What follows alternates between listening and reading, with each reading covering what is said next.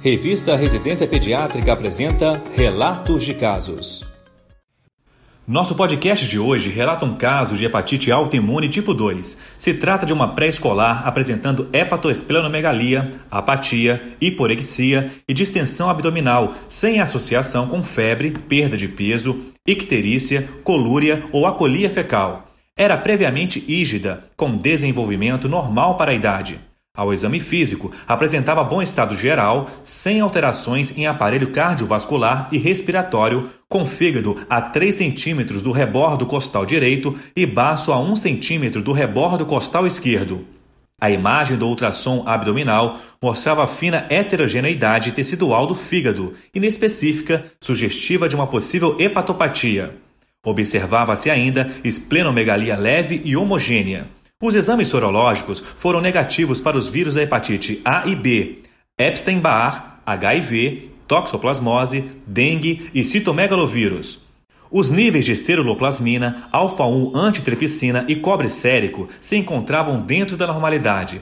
A plaquetopenia detectada inicialmente se intensificou após um mês de evolução. Pesquisas de anticorpo antinuclear e anticorpo antimúsculo liso foram negativos. No entanto, se encontrou altas titulações relativas ao anticorpo anti-LKM.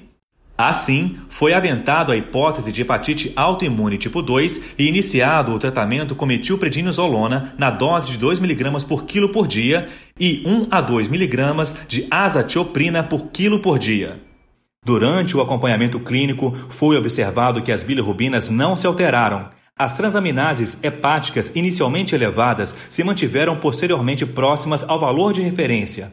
As proteínas totais, embora inicialmente em níveis adequados, sofreram queda, mas com manutenção dos níveis normais de albumina. As provas de coagulação estiveram dentro da faixa de normalidade.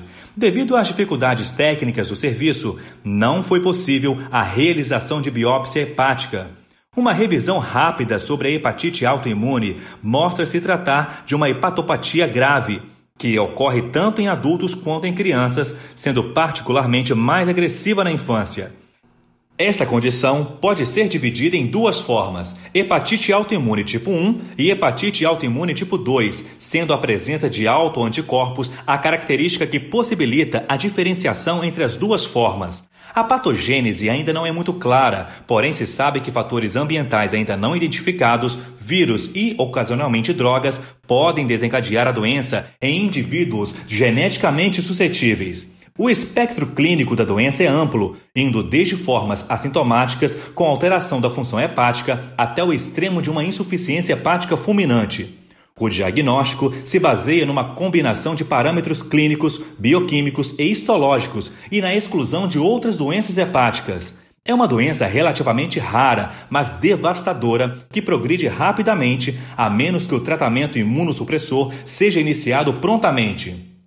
Vale a pena saber mais sobre esse tema acessando o artigo na sua íntegra, pois a hepatite autoimune permanece como uma importante causa de doença hepática na faixa etária pediátrica.